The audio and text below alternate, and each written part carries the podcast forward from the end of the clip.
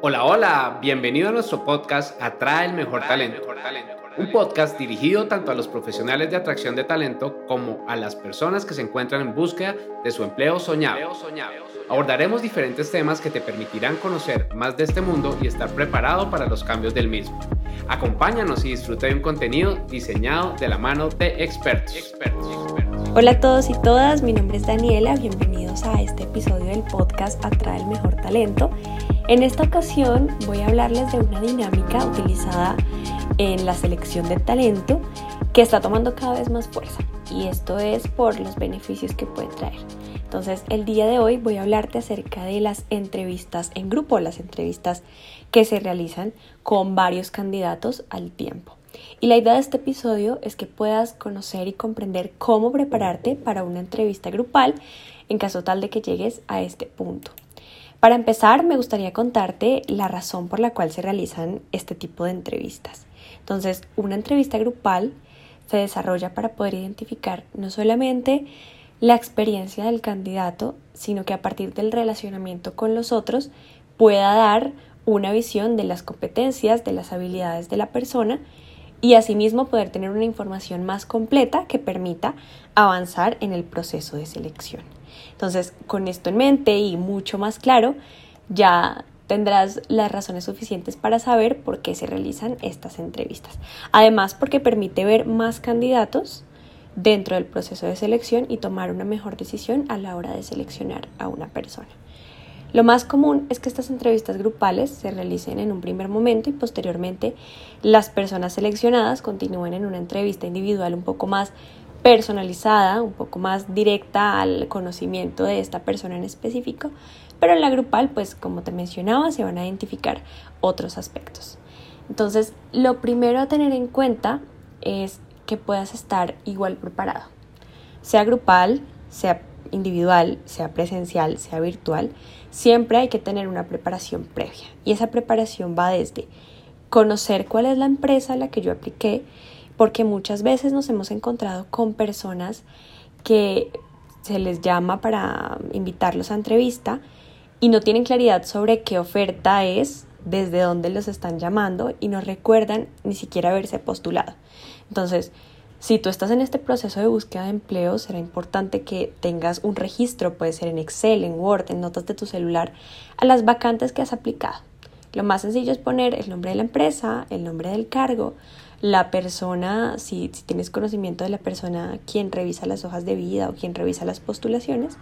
Si no, pues con la, el nombre de la empresa y con el nombre del cargo, pues será suficiente para tener un registro. De ahí en adelante, entonces, la preparación, como te mencionaba, es la misma.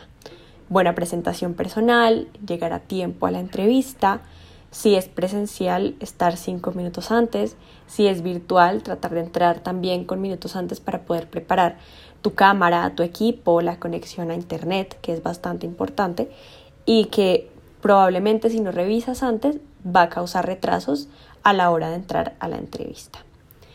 Una vez estés en este espacio y ya hayas ingresado como tal a, la entrevista, seguramente te harán una o dos preguntas para poner en contexto de lo que está sucediendo, en las que te dirán como que cuentes un poco más acerca de ti, de tu experiencia, de por qué aplicar a esta vacante, bueno, entre otras. Esto ya dependerá de la empresa, del profesional de atracción de talento y cómo hayan determinado que va a ser el proceso para realizar las entrevistas grupales. Posteriormente, eh, si se ha designado un, un, ejercicio, si se ha designado una dinámica o un assessment, pues se evaluarán otros aspectos. ¿Qué es importante que tengas en cuenta para esta preparación? Lo primero, te mencioné que van a hacer algunas preguntas, entonces conocer cuáles son las preguntas más frecuentes y prepararte para esas preguntas. Esa pregunta puede ser, cuéntame un poco más acerca de ti y este será el momento para impactar en un corto tiempo y demostrar por qué debería ser esa, esa persona seleccionada. En más o menos dos, tres minutos máximo podrás contar un poco acerca de ti, resaltar esos logros y esas razones por las cuales debería ser esa persona que queda en el cargo.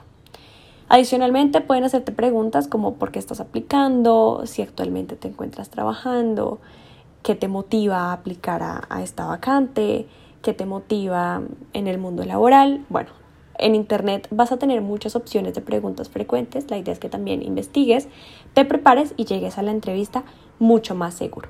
La idea no es que repitas lo que ya antes has practicado, sino que te muestres seguro, porque tienes conocimiento de ti, de tu, de tu trayectoria y de lo que quieres mostrar dentro de la entrevista.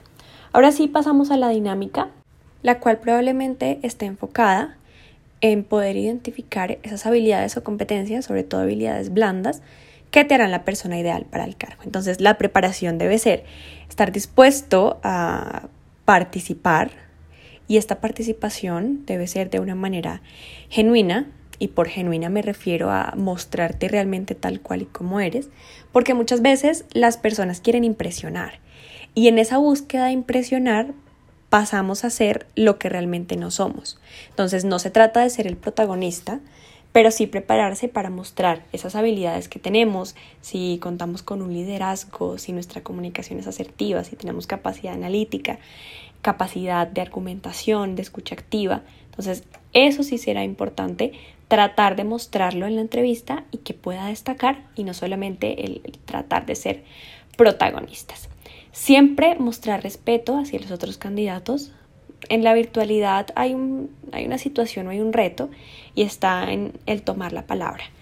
Por los ajustes del internet, porque el sonido llegó después, bueno, muchas situaciones que pueden llegar a surgir.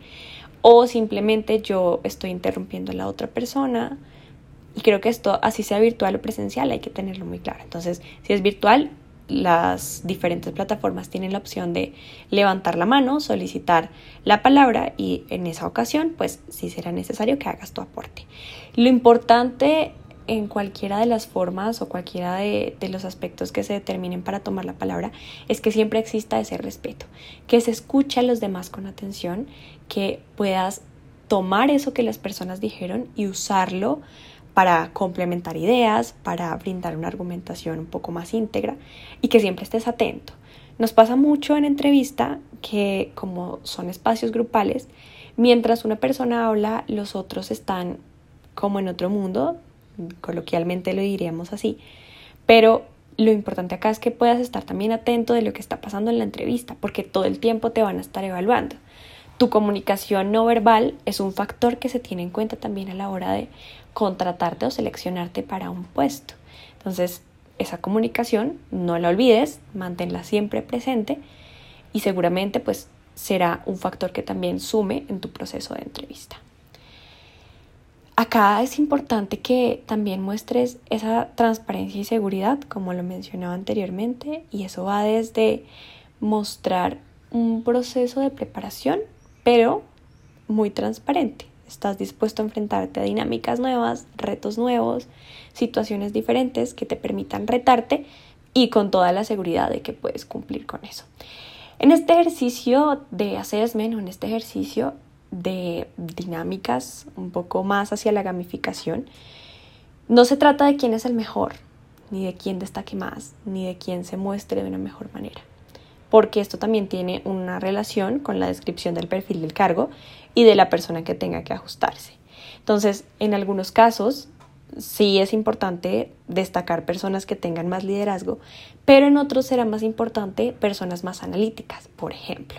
Entonces, esto es una invitación a que seas completamente tú al momento de estar en este tipo de entrevistas.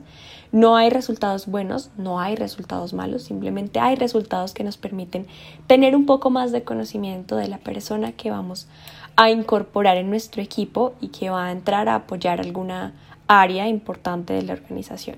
Sin importar el nivel, sin importar el cargo, todas las personas son importantes para las compañías y por eso hay que seleccionar tal vez la que más se ajuste, no solamente desde lo que la empresa requiere, sino desde lo que la persona también tiene y si se va a ajustar o no a este perfil.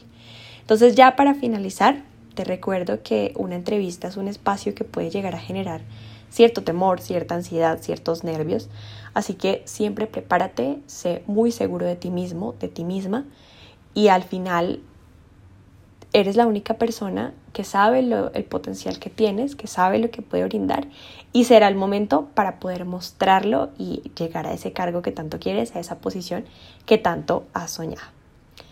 Muchas gracias por escucharnos nuevamente, que estés muy bien, chao chao. Es todo por hoy, gracias por acompañarnos en este episodio.